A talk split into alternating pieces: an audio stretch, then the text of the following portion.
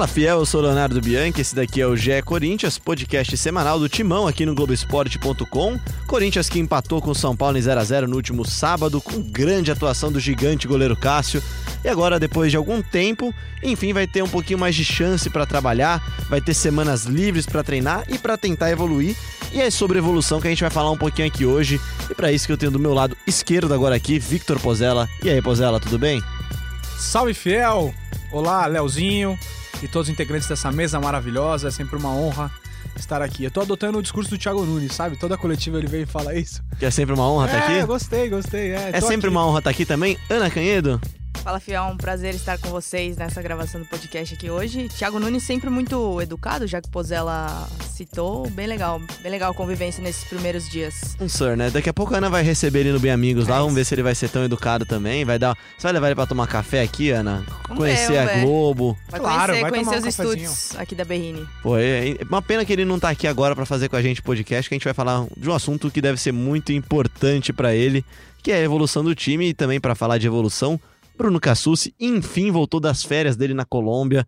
Um mês lá trabalhando muito, cobrindo a seleção sub-23. De Pedrinho, você foi com ele no Corinthians, voltou com ele praticamente vendido, né? É engraçado que você fala de férias e aí depois você fala que eu trabalhei muito na Colômbia, né? Precisa se decidir aí, cara. pra tá um aliviar você, cara. É pra aliviar você. Mas muito bom estar de volta. É, participei de alguns podcasts à distância, né? Mandando áudios do Pedrinho, falando de como estava a seleção pré-olímpica. Ótimas participações, aliás. Depois tivemos uma entrevista, entrei aqui rapidinho no estúdio e eu falava do Pedrinho empolgado, né? Que eu vi o Pedrinho com sangue no olho e de fato ele demonstrou empolgação até demais, eu acho, no jogo. Rapaz, pois é. A gente acabou vendo o que aconteceu e, bem, vamos falar desse Corinthians aí. Não ando tão por dentro, né? Como fiquei um mês fora, mas bora bater um papo. Deu pra assistir uns jogos do, do lado do Pedrinho lá na Colômbia, né? até? Assistimos o primeiro jogo contra o Guarani na, na Libertadores. Tive essa oportunidade. Assisti outros pela TV, outros só melhores momentos.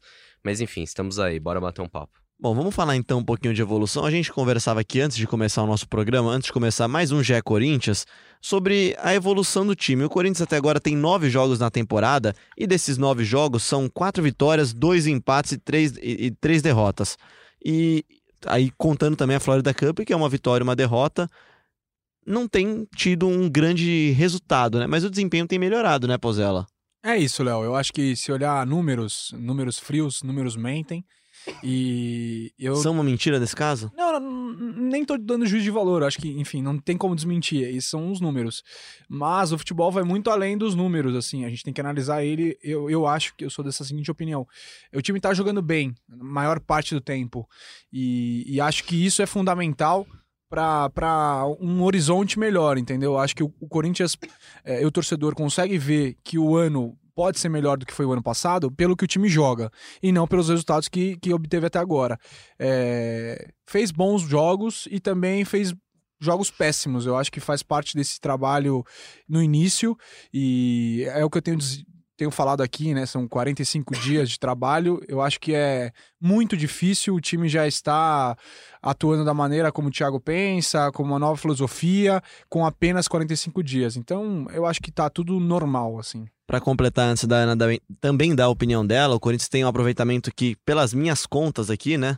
Aproveitamento a- Xiii! aproximado de 51,85% dos pontos. E aí soma-se os números de jogos vezes três pontos e as vitórias e os empates do Corinthians no, no final de semana, mais um empate. Apesar de uma atuação boa, né, Ana? Você estava no Morumbi também. O que, que você viu desse jogo? E principalmente comece já a falar sobre o nosso tema principal hoje, que é o desempenho versus o resultado do Corinthians na temporada. Eu estive no Morumbi o tempo todo ao lado do Pozella, que tenho visto até mais que alguns familiares aí nos últimos dias. Que má sorte, Aninha.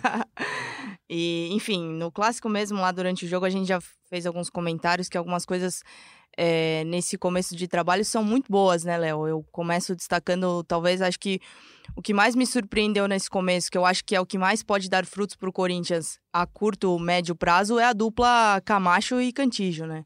São dois jogadores que participam ativamente do jogo a todo momento, sempre rodando, buscando a bola, passes em profundidade, participam bastante do jogo. Camacho na marcação também colaborando bastante, o Cantígio do mesmo jeito. E a gente até conversou com o Camacho, uma entrevista que vai ao ar hoje ainda no fim do podcast.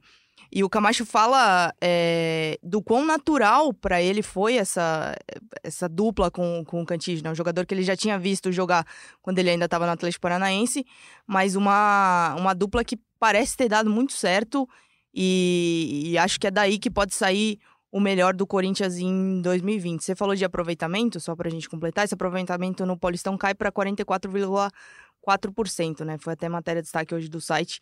É, o Corinthians em pontuação está abaixo dos rivais, dos, dos três rivais. Grandes, é, né? exatamente. Entre os quatro grandes, é. Mas segue na zona de classificação e acho que é, é um caminho natural que a evolução comece é, sim a se transformar em em bons resultados. Pois é, destaca-se também que o único time dos grandes que é líder do, da sua chave é o Santos, que acho que coincidentemente também é o time que não tem apresentado um, um bom futebol até É o- agora, né? É o que menos tem jogado futebol. É, então é, é, é isso. Você vê a- como é que é a subjetiva. receita é, exatamente, não tem a receita futebol, né? O Santos é o que menos jogou futebol até agora, é o único que lidera seu grupo. Acho que o Palmeiras é o melhor, né, no pacote resultado e desempenho, e é segundo do grupo que o Santo André, enfim, tem uma campanha Tem 15 pontos em, em muito seis jogos. diferente. Ô, Léo, só citando, é, eu acho que existem algumas coisas que estão. alguns detalhes que também colaboram para certos resultados de jogos, né? Por exemplo, a gente até discutiu isso, o Pozella fez um tweet aí polêmico que repercutiu bastante é, nos últimos dias. Tem muita, Sobre o Bozelli. muita atuação nas redes sociais, né? sobre o Bozelli, que perdeu gols, é, perdeu gol no Paraguai, voltou a perder gols no clássico, enfim, o quanto isso também não é decisivo para o resultado de um jogo, né? Então, é, são detalhes que fazem parte e que colaboram para às vezes empate, às vezes derrota, enfim. Até um adendo, né? Assim, o Bozelli ele participou de 8 dos 10 gols do Corinthians no ano. 80% é um negócio absurdo. Ele, tem faz um... bom ano, né? Ele faz um bom ano, mas ele perdeu. é, ele, ele capricha muito na finalização. O gol que ele perde contra o Guarani e acerta a trave é por excesso de capricho, na minha opinião. A cabeçada no Moisés Lucarelli, quando o jogo tava 2 a 1 na trave. Outro um capricho, assim, extremo. Ele faz um movimento perfeito e tal, mas, assim, é aquela vontade de colocar a bola no lugar que o goleiro não tem a menor chance de buscar. E muitas vezes isso custa caro. E, no Morumbi foi igual, assim. É, Eu acho que Eu acho até que ele foi bem na eu jogada. acho que ele sabe? errou na primeira jogada, porque ele tentou cortar de novo pra perna esquerda e fazer o gol com calma. E a bola escapou e foi devagarzinho, por isso que o Volpe se recupera. E na cabeçada, ele, ele nem pula, ele tá sozinho. E, e eu acho que ele escolhe o canto e erra o movimento, entendeu? Então, é, ele tem jogado muito bem, mas ele é o, o atacante do time. Se ele perde gols assim, tão importantes, o, o resultado pode não ser igual ao desempenho. É, vendo a distância, é, me, me chama um pouco a atenção, assim, esse tempo eu não, não tive em estádio, é é claro, você conversa em WhatsApp, fala com um amigo, tem muito contato corintiano, mas eu, eu tenho me espantado com a paciência que a torcida tem demonstrado no, no começo desse ano, acho que o Bozelli é um pouco do, um, um símbolo, mas o time no geral, assim, o- a, a paciência que a torcida tem tido, e acho que é corroborado pelo discurso da imprensa, que você pega, por exemplo, a gente mencionou o Santos. A paciência que a imprensa tem com o Thiago Nunes não é a mesma que tem com o Gesualdo no Santos. não usa o mesmo argumento, não, né? não se usa. Mas não tem a ver com antecessor? Eu acho que isso é, pauta muito essa discussão, por exemplo. Total, total. O corintiano vem de um, de um ano ruim, que não era prazeroso assistir o time, e hoje você vê ideias ali que são promissoras. Pode não estar dando 100% certo, mas se você compara com o que você tinha antes, é um time que joga pra frente, é um time que com um a menos é, sufocou o Guarani, criou chance, é, teve um clássico muito bom contra o Santos, dá, dá esperanças. Eu não sei se a, a gente fala de evolução, evolução, evolução. Eu não sei se dentro do ano o Corinthians está evoluindo tanto do que começou lá no, no, no Flórida. primeiro jogo da temporada, na Flórida, pra hoje. Mas Melhor em que ano relação ao que passado. se tinha ano passado, é uma evolução grande. e eu Uma acho coisa que também passa, passa um pouco só completando, é, pelo fato do Thiago ser um campeão aqui nos últimos anos, né? Então Pois acho é, que, ele é que, vencedor, né? que isso também colabora bastante, né? Eu... eu vou trazer aqui até a participação do pessoal. Aliás, já agradecendo muito a todo mundo que participou. A gente soltou uma pergunta lá no, no Timão, Twitter, que dá conta aqui do Globoesporte.com, que acompanha, segue a gente lá também no GE Underline Timão. Teve muita gente participando e a gente perguntou qual a sensação do torcedor. E a gente vai trazer aqui ao longo do programa algumas participações que têm opiniões bem divergentes. Acho que no geral a galera também tá otimista. Eu acho que uma coisa também que vale destacar nesse início de conversa nossa aqui é que foram apenas é, oito jogos no ano, né? Me corrija se não estiver certo. É, Nove. Nove. E o Thiago já apresentou duas formações diferentes. Eu acho que o corintiano ficou ali viciado no- na formação 4-2-3-1, dois caras abertos, um de cada lado, né, né?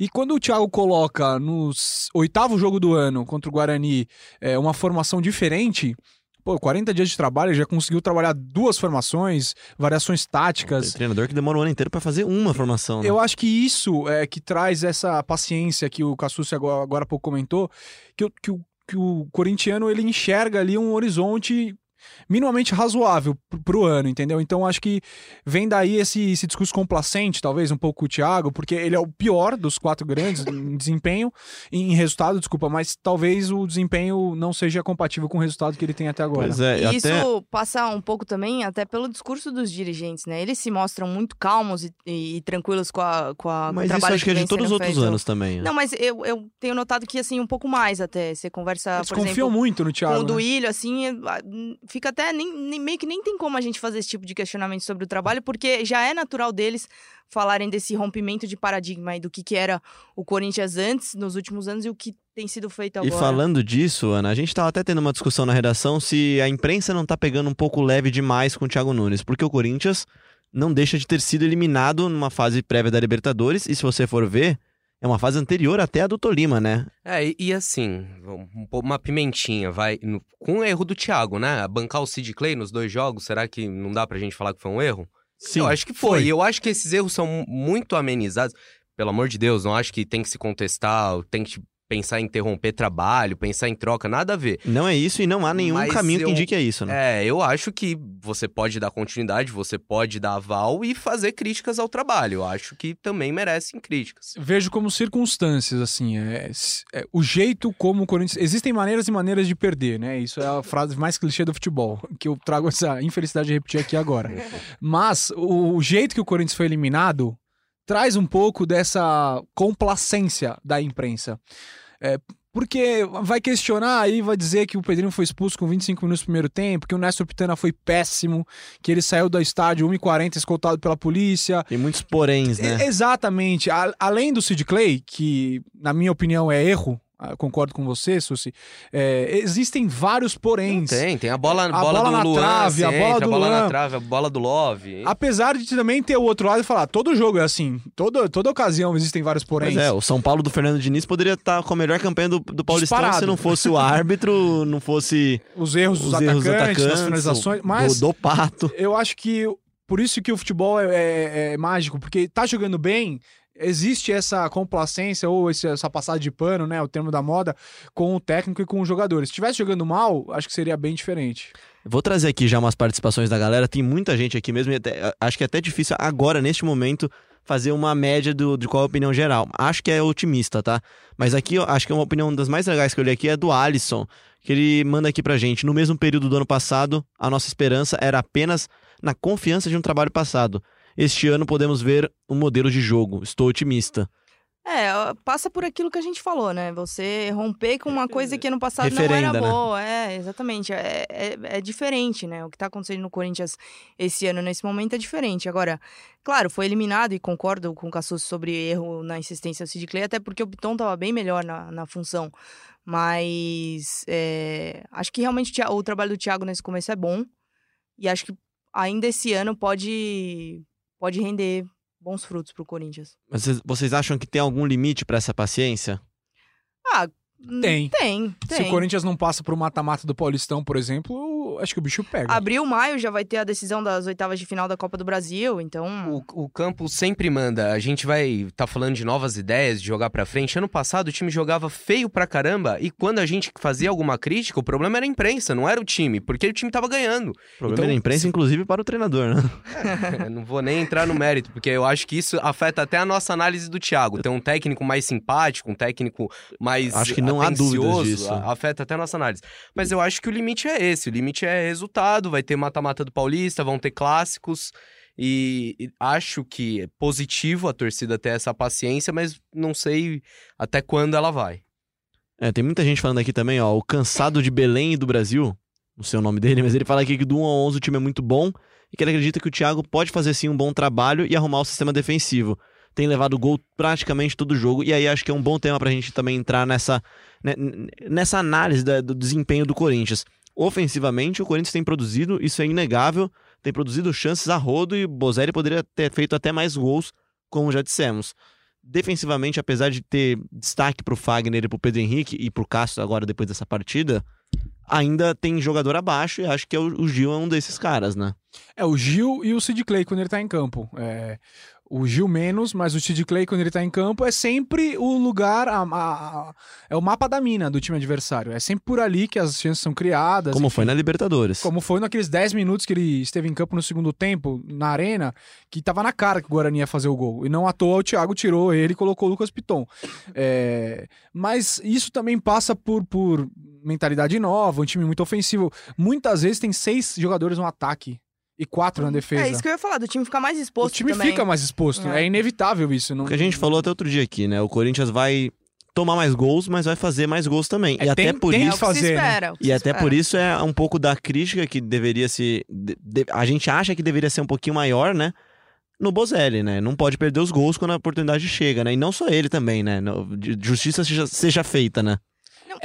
Pode falar, Ninho. Não, nesse ponto eu queria fazer um, um comentário que é um- outra coisa que me surpreendeu também. O Luan bate muito bem falta, né? Impressionante. A gente tem novamente um é. batedor de faltas. no, no clássico Que ele teve a, do a, a, eu- Volpe, Pra né? mim, a melhor chance do Corinthians foi aquela, naquela batida praticamente perfeita do Luan. Não foi perfeita porque não entrou, mas graças a um, um milagre do Volpe que buscou a bola no ângulo. Ah, é, pra mim o gol do Bozelli é mais, mais chance. É, as duas do limpou, Bozelli. Ele limpou o goleiro, é.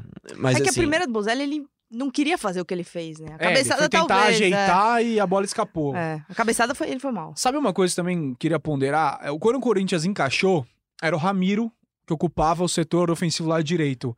Eles estavam um, um entrosamento estranho para apenas 20 dias de trabalho, de tão bom que, que era. O, o jogo contra o Botafogo, eu revi esse jogo hoje aqui para fazer uma matéria.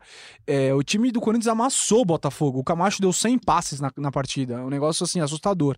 E, e o Ramiro machuca. E aí o, o Thiago começa a experimentar. É Janderson na direita, Everaldo na esquerda. até, deu o certo Madison. contra o Santos, né? É, em- exatamente, quando o Santos foi bem, o Bozelli jogou bem, o time jogou bem, mas não encaixou de novo como tava com o Ramiro. E acho que isso fez diferença pra esse mata-mata contra o Guarani num momento tão precoce. que desde O então o Corinthians isso, mudou, né? né? O Corinthians mudou muito nesses desses. de- Tinha Janderson, teve Everaldo, te- testou agora o Ione, no, o Johnny, né? Na verdade, Johnny. pede pra ser chamado de Meu Johnny. não é Ione, é Johnny. Ele pede até pra ser chamado de Johnny, né? E, e mostra muito bem que ele não achou esse cara do lado direito. O Luan também se sentiu muito desconfortável jogando aberto, né? Não, e é, é uma coisa que o próprio Thiago fala, né? Que ele não tem um jogador da característica do Ramiro e que conheça, talvez, também, por exemplo, quanto conhece o Luan e que tenha dado nesse começo um entrosamento quanto o Ramiro eh, tenha dado. Até numa entrevista que a gente fez com o Michel, preparador físico, Michel Ruff, preparador físico do Corinthians, ele fala que o Ramiro sofreu muito quando teve a lesão, de não por dor, mas. Emocionalmente. É, né? mas por saber que o momento era tão bom que não, não podia ter se machucado Fez ali. muita falta na, na Libertadores, né? Tá pra voltar, né? Tá pra Tá voltar. pra voltar. E uma coisa legal também, aí a gente voltando também ao nosso, ao nosso tema central, é como que o Corinthians, a direção do Corinthians, ela acho que criou uma cultura no torcedor de ter um pouco mais de paciência, né? É uma, é uma resposta até diferente, porque geralmente o dirigente que responde à torcida e a torcida tá respondendo ao estímulo do dirigente. Ele sabe que não vai ter troca de técnico tão fácil. Acho que exceção a, ao Cristóvão, ao Oswaldo, É, foram momentos que o Corinthians foi obrigado a procurar um momentos de instabilidade do não, time, né? o, o Tite foi pra seleção e o Corinthians teve que ah, rapidamente agir. Agiu mal. São pouquíssimas tentou corrigir. decisões, né? De- demissões do Corinthians. No, O Corinthians, entre os quatro grandes, é o time que menos trocou treinadores nos últimos 10 anos. É óbvio que isso é, sim, de certa forma, ensinamento pro torcedor. Ó, aqui a banda não toca desse jeito. Nem sei se é tanta convicção, assim, da diretoria. Acho que às vezes nem é tanta convicção, é falta de opção também. Eu acho que é pelo resultado. O Corinthians foi o mais vitorioso nos últimos 10 anos também. É, se tá ganhando, é muito mais difícil mexer. E quando mexeu, muitas vezes foi obrigado. Quando o Carilli foi pra Arábia e quando o Tite foi pra seleção brasileira. E aí errou em algumas ocasiões. Mas acho que sim, a torcida tem um pouco mais de paciência, muito porque Tolima 2011 aconteceu tudo aquilo que, que nós já dissemos várias vezes, o Tite foi mantido e o time foi campeão brasileiro, campeão da Libertadores no ano seguinte, enfim.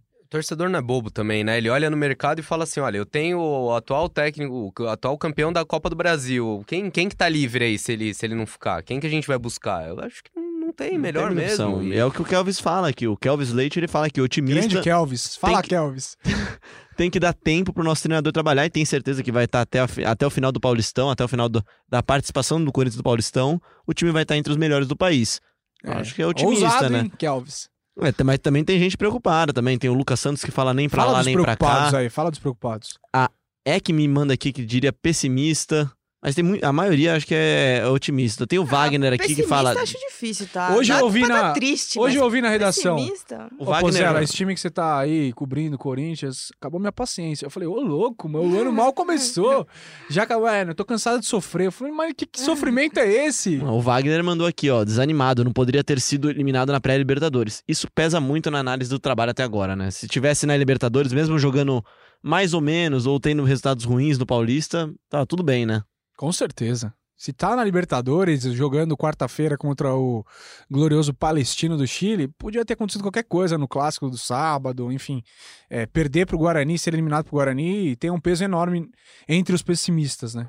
É isso, não, tem muita gente otimista aqui, acho que a maioria mesmo é otimista, nem pra lá nem pra cá alguns, otimista, otimista, o Anderson aqui, o Marcelo Ferreira, o Gabriel Renan, o Juninho Atleta, tem que tomar cuidado aqui pra não ler o nome errado, né? Ou ler aqueles nomes pegadinha também, né? Esse é perigoso.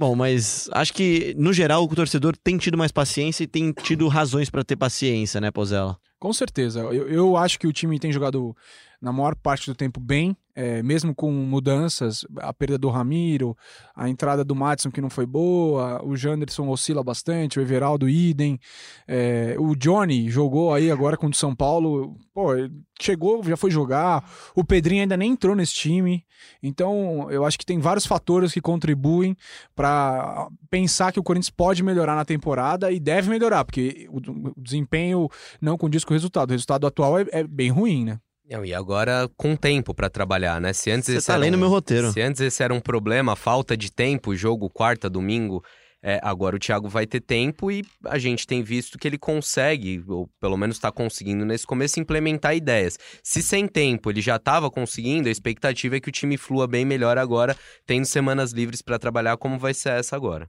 É, eu acho que por aí passa também, por exemplo, a, a maior adaptação do, do Johnny, né? Que foi o que o Pozella falou, entrou praticamente com. Sem saber direito, né? Sem estar direito acostumado. E isso também passa pelo Pedrinho, né? Porque muita gente estranhou o Pedrinho no banco, mas lá no Paraguai, no primeiro jogo, no jogo de ida da Libertadores, o Thiago já tinha dito que o Pedrinho iria entrar no time conforme entendesse a ideia. Acho que ele foi usado como titular no segundo jogo da Libertadores por uma questão um pouco de emergencial ali. Tivesse Corinthians ganho o jogo na ida, É. ou empatado pelo menos, eu acho que ele não teria entrado, mas como o Corinthians precisava reverter o resultado, o Thiago optou por ele. Acho que é natural o Pedrinho entrar aos poucos nesse time. O Thiago Nunes conhece melhor o Johnny que o Pedrinho, por incrível que isso pareça. Não de vida, né? Mas Sim, treinado o jogador. Tem Ele treinou mais mais, né? vezes o Johnny Gonzalez do que, o Pedrinho. Pedrinho. Então é natural que a escolha do sábado tenha sido o Johnny. E outra coisa, se o Corinthians eh, trouxe o Johnny, a, a questão é por que não trouxe antes, a tempo de disputar a, a primeira fase da Libertadores?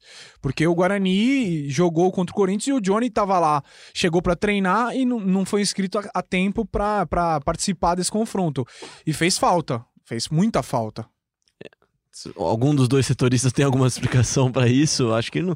Negociação, né? Ela É. não fluiu, né? Ela O não. Andrés não- passou algumas semanas né, em Portugal, né, resolvendo isso e, enfim, não... Não, Não deu tempo. Não rolou tempo. Não deu E tempo. é difícil falar Johnny, né, porque parece Pois muito é, mais Johnny, porque né? a gente. Acho que também a gente ficou muito tempo, praticamente. Praticamente não, o ano inteiro vendo ele jogando como Ione, né? É É. difícil você mudar o nome. Falando então dessa sequência de, de semanas livres do Corinthians, olha a sequência do Corinthians até o final do Paulistão: 22 agora de fevereiro, Água Santa, 26 Corinthians Santo André, dia 7, depois vai passar 10 dias praticamente sem jogar. Novo Horizontino e Corinthians, dia 15, mais uma semana livre. Corinthians e Ituano, 22, Corinthians e Palmeiras Derby, e encerra a participação no Paulistão, aí para decidir se vai ou não para as próximas fases, contra o Oeste no dia 4. Ou seja, tem muito tempo, tem praticamente dois meses ainda para treinar de semanas livres, né, Ana? É, um Corinthians que deve se classificar aí naturalmente para as fases finais do O do grupo não é dos Paulistão. mais fáceis, acho que é o mais difícil, inclusive, dos grupos, né? Você tem o Guarani que tá liderando o grupo agora e tem o, o RB Bragantino que acordou, né? Não sei se é mais difícil, talvez seja mais equilibrado. É. Pelo, pelo resultado ruim do Corinthians, É né? o único que tem dois times da Série A.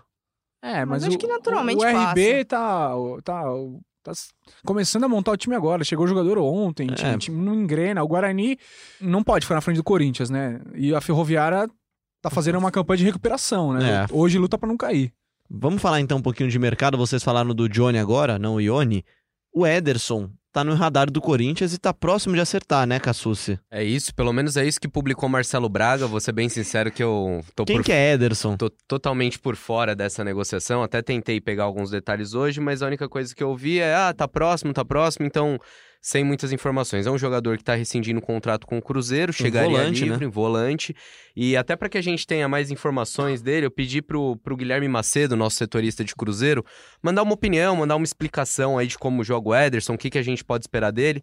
Vamos rodar a opinião dele aí pra gente ouvir, Léo. Fala Bruno, Léo, Ana, Vitor, tudo bem? Então, a passagem rápida do Ederson pelo Cruzeiro também foi marcada por uma ascensão meteórica, né? E que se deve muito ao Rogério Ceni, às mãos do Rogério Ceni, que foi o treinador que deu a ele as primeiras chances efetivamente como é, titular do time principal do Cruzeiro, digamos assim. Porque com o Mano ele sempre jogava em equipes alternativas, né? Desentrosadas, enfim. E nessa equipe principal do Cruzeiro, é, o Ederson era um jogador que sempre atuava ao lado de um homem de mais contenção. Às vezes o Henrique, às vezes o Ariel, quase sempre o Henrique, né? E ele mostrou as características que, que para mim, fizeram ele chegar ao profissional, né? Pelos jogos que a gente via dele no Sub-20. É um jogador de muita, muita imposição física na defesa, tem boa marcação, mas que chega muito bem ao ataque como elemento surpresa. E esse Ederson, elemento surpresa, é o que fe- fez dele é, um jogador de prestígio, digamos assim, dentro do elenco do Cruzeiro ano passado, em meio a, a, a um time que ninguém rendia, que ninguém jogava, que o ataque não funcionava, que a defesa ia mal. Então, acho que a torcida do Corinthians pode esperar um jogador de muita imposição física, ele é forte, é alto, tem boa estatura, chega bem na bola aérea e de muito boa chegada ao ataque, como elemento surpresa. No final do ano ele teve uma queda, mas é, na minha opinião foi justamente porque em função dessas características, o Adilson Batista achou que deveria utilizá-lo como quase um meia, né? um terceiro homem, um terceiro volante, um, um, meia quase, e ele não rendeu. Jogando de costas, ele não rendeu. Então, no meu modo de ver, é um cara que tem que jogar como segundo volante. É, como terceiro homem, ele joga de costas e perde essa característica de, de elemento surpresa. Mas é isso. É, a torcida do Corinthians pode esperar um jogador de muita imposição física e de boa chegada ao ataque. Ô, amigos, vocês lembram do jogo Corinthians e Cruzeiro na Arena no ano passado? Foi ele que faz o gol impedido lá, né? Aquela jogada é muito engraçada, né? O Corinthians para na jogada, o Bandeira assinala impedimento, mas Nossa, não é impedimento a jogada, porque o passe, se eu não me engano, é do jogador do Corinthians. E ele segue na jogada, meio que para, dribla o, o, o Walter naquele dia, o Cássio? Era o Walter. Era o Walter. Era o Walter, ele dribla o Walter e faz o gol, até meio um gol estranho, assim. Um dos últimos jogos do Carilli ali, né? O Carilli já tava Exatamente. balançando. É, é, derrota esquisito. em casa, 1x0, um, um sábado à noite. Foi muito curioso esse gol. E o Ederson vem, pode chegar aí com esse gol aí já marcado no Corinthians. Chega para ser opção ao Cantilho e, ao que me parece, ao mesmo tempo que o Corinthians está buscando jogadores, também pode se livrar, né, Ana? A gente estava. Eu vi uma matéria de vocês falando de que acho que novas saídas. Eu imagino que a zaga é uma posição que tem muitos jogadores.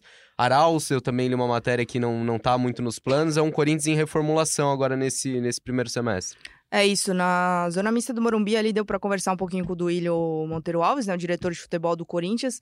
E a ideia é que começou a ser executada com a saída do Gustavo para o Internacional é deixar o grupo mais enxuto, né? Porque o Corinthians estava se preparando para disputar Libertadores, Copa do Brasil, Campeonato Brasileiro, Paulistão, uma coisa em cima da outra.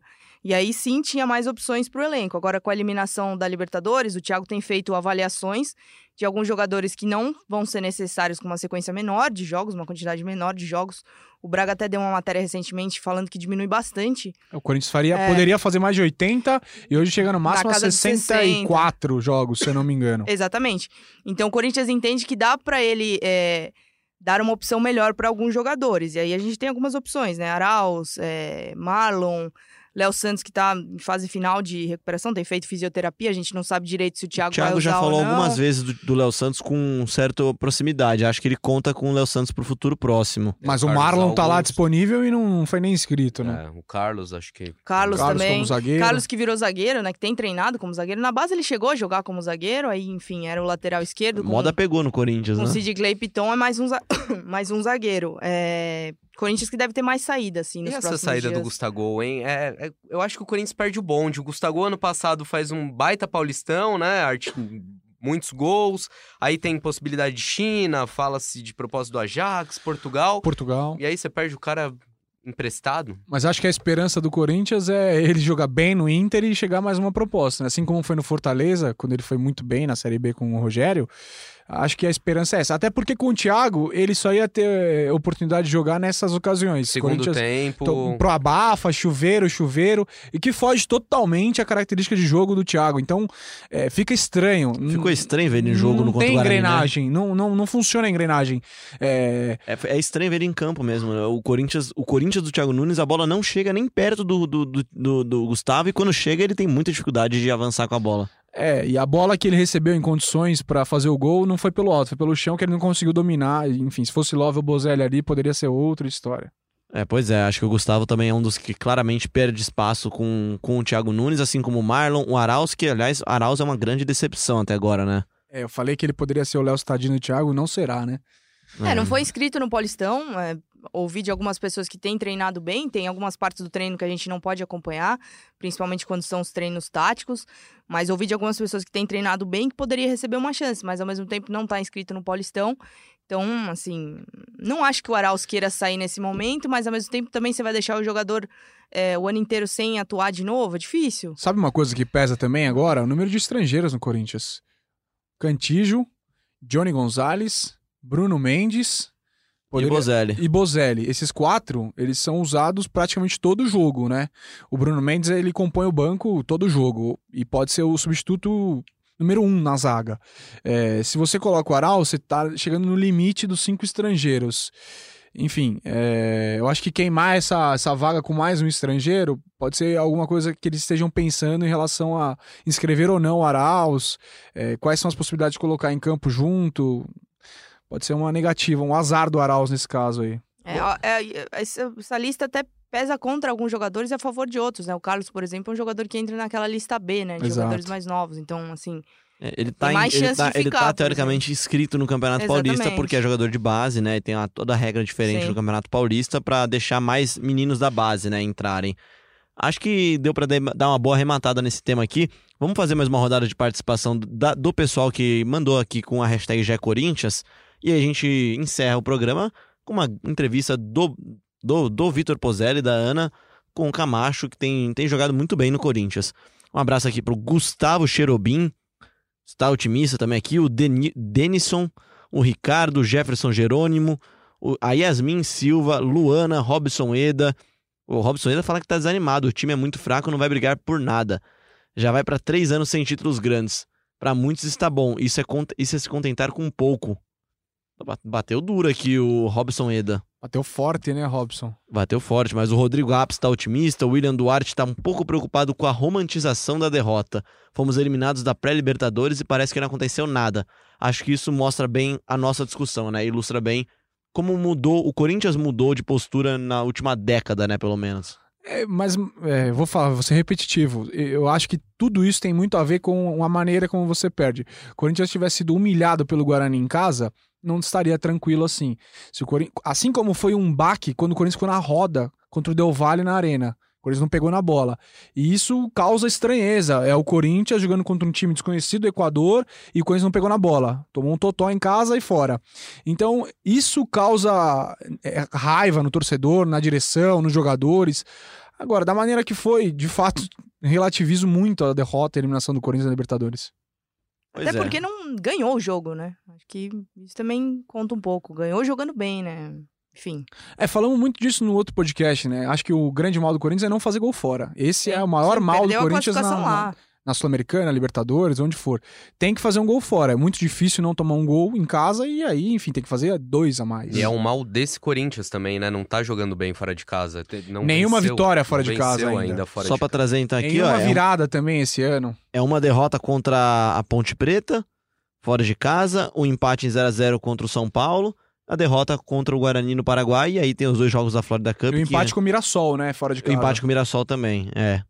É, Então, o- é, o aproveitamento é O Corinthians ainda não venceu fora e o Corinthians ainda não virou nenhum jogo. Toda vez que sai atrás, no máximo empata ou perde. Então, é- é- enfim, são pontos a, a melhorar. O jogo ainda, contra o São Paulo foi o primeiro jogo que não teve, não, não sofreu um gol, né? né? É, é, pois é. E aí é mérito também dos atacantes do São Paulo que E do aí- Cássio, Aí, né? é- aí é, do- é, claro, do Cássio também, mas aí é esse assunto pro GE São Paulo. Vamos ouvir então o que falou o Camacho pra Ana e pro Pozella, que tem sido um dos caras do Corinthians nesse ano. Fala Leozinho, fala amigos dessa mesa maravilhosa.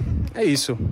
É, hoje nós temos um convidado ilustre, acho que o, o regente deu meio campo do Corinthians ao lado do, do Victor, né, Ana? Victor. O Guilherme e Victor. para quem não lembra, Guilherme Camacho e Victor Cantijo. Tô aqui com a Aninha, setorista do Corinthians, para bater um rápido papo com o Camacho e já abro fazendo uma pergunta.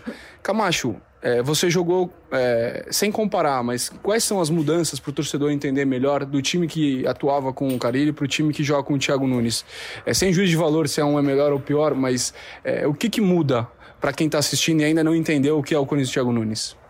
É, primeiramente não, não dá para comparar, são estilos completamente diferentes, mas são dois vitoriosos treinadores, então não tem, não tem muito o que dizer dos dois, são grandes treinadores. Mas eu acho que muda, acho que um, um, pouco a pressão na bola. O time, nosso time joga com a linha um pouco mais alta do que jogava antes. E com a bola no pé, um pouco mais de movimentação e sim, o termo que muita gente usa é gostar mais da bola, assim. Então, acho que o time fica mais com a bola, tenta chuta mais no gol. Mas eu acho que ainda está no começo, então não, não dá para comparar muito. Eu acho que daqui a uns dois, três meses vai dar para saber mais direito como que vai ser o trabalho do, do Thiago Nunes e vai dar para comparar melhor. Camacho, a gente estava até conversando aqui um pouco antes da entrevista começar, da tua parceria com o Cantijo, né? Parece que é algo natural, assim, que vocês já se conheciam há bastante tempo. Queria que você falasse um pouquinho sobre isso. É, sim, como eu disse, no, no futebol às vezes não tem muita explicação, assim. E quando ele chegou, eu já conheci ele do Atlético do Júnior Barranquilla, que a gente jogou contra no Atlético Paranaense, e eu já sabia que era um grande jogador, que gostava da posse de bola, a bola sempre passava por ele. E nos primeiros treinos já, eu já, quando a gente treinou junto, eu já encaixei com ele, assim, a gente jogou bem. E nos jogos eu acho que fluiu naturalmente. Insistindo um pouquinho ainda no Thiago Nunes, a gente pode voltar um pouquinho, né? O quão decisivo ele foi para que você voltasse ao Corinthians e tivesse as chances que você tá tendo hoje. Até por você ter comentado que foi ele que te mudou de posição no Atlético, né? Então, o quão decisivo o Thiago foi na tua vinda e no teu momento no Corinthians hoje? Ah, eu acho que 100%, assim. Se, se ele não tivesse aqui, eu não estaria, porque dois anos seguidos o o cara ele resolveu me emprestar. Então eu, eu também já não tinha mais essa esperança de voltar, para falar a verdade. Assim, eu já estava. O Atlético já tinha me feito uma proposta e eu já estava conversando porque eu achava que eu não, não iria voltar, porque o cara estava aqui e, e, falavam que ele iria, iria continuar, o trabalho ia continuar. Então o Thiago Nunes foi para eu estar aqui, eu acho que foi 100% da ele pedir aí a diretoria confiar no meu trabalho. Camacho, quando é, o Carilli te usava, ele colocava muito você ao longo dos, das partidas, assim, muitas vezes. É, é, e aí, algum momento do, sei lá, do, da temporada, a torcida fez uma brincadeira, um meme, que era a plaquinha sai Camacho ou entra Camacho. Como é que você via aquilo? Era com, com. Recebia de que jeito isso? Cara, pra mim era bom, cara. Eu tava jogando, era o que eu, era o que eu queria, eu treinava para isso. Eu, era, eu não era titular, então quem não é titular que, que tá, tá sempre jogando. E o time tava bem, cara. O time era primeiro, ganhou o Campeonato Brasileiro. No final, passei a ser titular. Joguei a reta final de titular. Então, para mim, era. Quanto mais me botasse, tava, tava ótimo. Então a plaquinha, a plaquinha pode continuar até o final aí. Não, agora não, agora não. Deixa titular. agora pretendo continuar aí nessa, nessa batida titular e não precisa entrar mais não. Maravilha, Leozinho. Esse foi o Guilherme Camacho, como a Aninha gosta de falar aqui, nome e sobrenome dele, pro podcast É Corinthians. Espero que todo mundo curta essa entrevista. Valeu! Curtimos bastante, viu, Pozella? Foi muito legal o papo. O Camacho parece ser um cara, além de ser um bom jogador, parece ser um cara super gente boa e tem tudo para trilhar um caminho agora sim com calma no Corinthians, né? É, eu, além de ser muito bom jogador, ele é um cara muito legal no trato também, muito educado, simpático com, com a gente. E, e, e, eu, particularmente, sempre defendi o Camacho, cara. Eu acho que ele tem muita qualidade e ele, é, ele, ele está entre os melhores passadores do Corinthians nesse ano. Claro que o Cantígio perdeu uns jogos aí, enfim, a gente vai fazer uma matéria nos próximos dias aí para o Globo Esporte TV falando bastante sobre o Camacho, sobre experiências que ele viveu que não são boas na vida pessoal, enfim. É, é um cara muito sensível, tem uma história muito bonita de vida, e que bom que ele está conseguindo praticar seu futebol, né, colocar em prática tudo que, que ele sempre prometeu. Ele era uma joia do Flamengo quando surgiu, ele era camisa 10, e hoje ele joga ali como primeiro meio campista e com muita qualidade de passe, visão de jogo, enfim, legal que ele tá, tá bem. E legal essa parte também que ele fala que o Thiago Nunes foi 100% decisivo para que ele voltasse ao Corinthians, né? Foi o Thiago Nunes que, que trilhou aí o caminho que, que o Camacho teria em 2020, né? Pois é, ele teve muitas oportunidades com o Carilli, depois deixou de ter oportunidades com o Carilli e foi emprestado para o Carilli e agora volta com o Thiago Nunes, um novo treinador, um novo modelo de jogo. E, bom, boa sorte para o Camacho. Acho que para encerrar o nosso podcast, vamos dar um, uma pinceladinha sobre política do clube. E aí o Bruno Cassucci vai, é o nosso especialista aqui, né? A nossa, não tem nada de especialista. É a nossa André Sadi da política do Corinthians. Não na bola, não, Léo. Primeiro ele fala que eu tava de férias, agora ele tenta se é, passar Eu gosto um de você, aqui. cara. Tá bom, Léozinho. Mas o que eu, que eu queria falar de política é normal, né? Quando, quando o campo começa a não responder, a política vai se agitando também. Esse é um ano de eleição no Corinthians. É, dois candidatos já anunciaram, já oficializaram a candidatura, que é o Paulo Garcia e o Augusto Melo. E a política vai se agitando, existe a possibilidade do Mário Gobi se lançar candidato, ex-presidente do Timão. É um dos Campeão da Libertadores com o Corinthians. Né? Sim, ele é o presidente no título da Libertadores, no título mundial. É um nome que poderia até servir de, de união ali da, das oposições do Corinthians. A gente lembra que a eleição acontece em novembro. E essa eleição a gente ainda não sabe como ela vai ser o processo, porque até então a eleição é digital, mas pode voltar a ser analógica. Eu explico. É, foi criada uma comissão de mudança do Estatuto do Timão e um dos principais pontos estudados por essa comissão é o fim do voto eletrônico, a volta para cédulas. É, a gente vê isso na política nacional, também na política do Corinthians, esse movimento.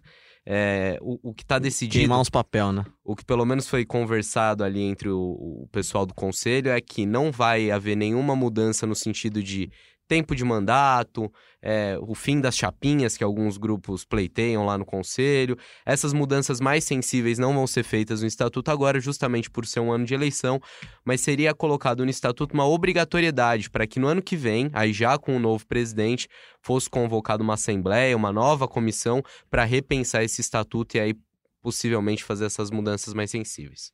É isso, o ano eleitoral do Corinthians acabou de começar, né? Começou agora, ainda mais com, com as pequenas turbulências nesse percurso do Thiago Nunes. A gente vai continuar falando muito sobre isso durante todo o ano, trazendo sempre informações e quem sabe mais pra frente tentar trazer alguns candidatos pro podcast GE Corinthians. Pozela, obrigado pela sua participação. Sempre uma honra, aproveitando aquele programa que faz muito sucesso na televisão brasileira, de férias com o ex.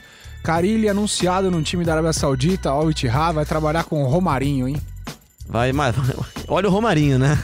Vitor Pozella, obrigado, Pozella. Ana, obrigado pela sua participação. Sempre uma honra. Até a próxima. Fico feliz que vocês são todos honrados de estar aqui também. A minha honra é toda minha. Obrigado, Cassucci. Valeu, Leozinho. Foi bom matar a saudade. Tamo junto de novo. É nóis. Volte sempre. Volte sempre também você que participou com o hashtag Corinthians, que participa sempre das nossas gravações. Obrigado a você que ouviu a gente no Apple Podcast, no Google Podcast, no Pocket Cast, no Spotify e, claro, sempre no globesport.com/podcasts. A gente volta na semana que vem para falar muito mais sobre o Timão.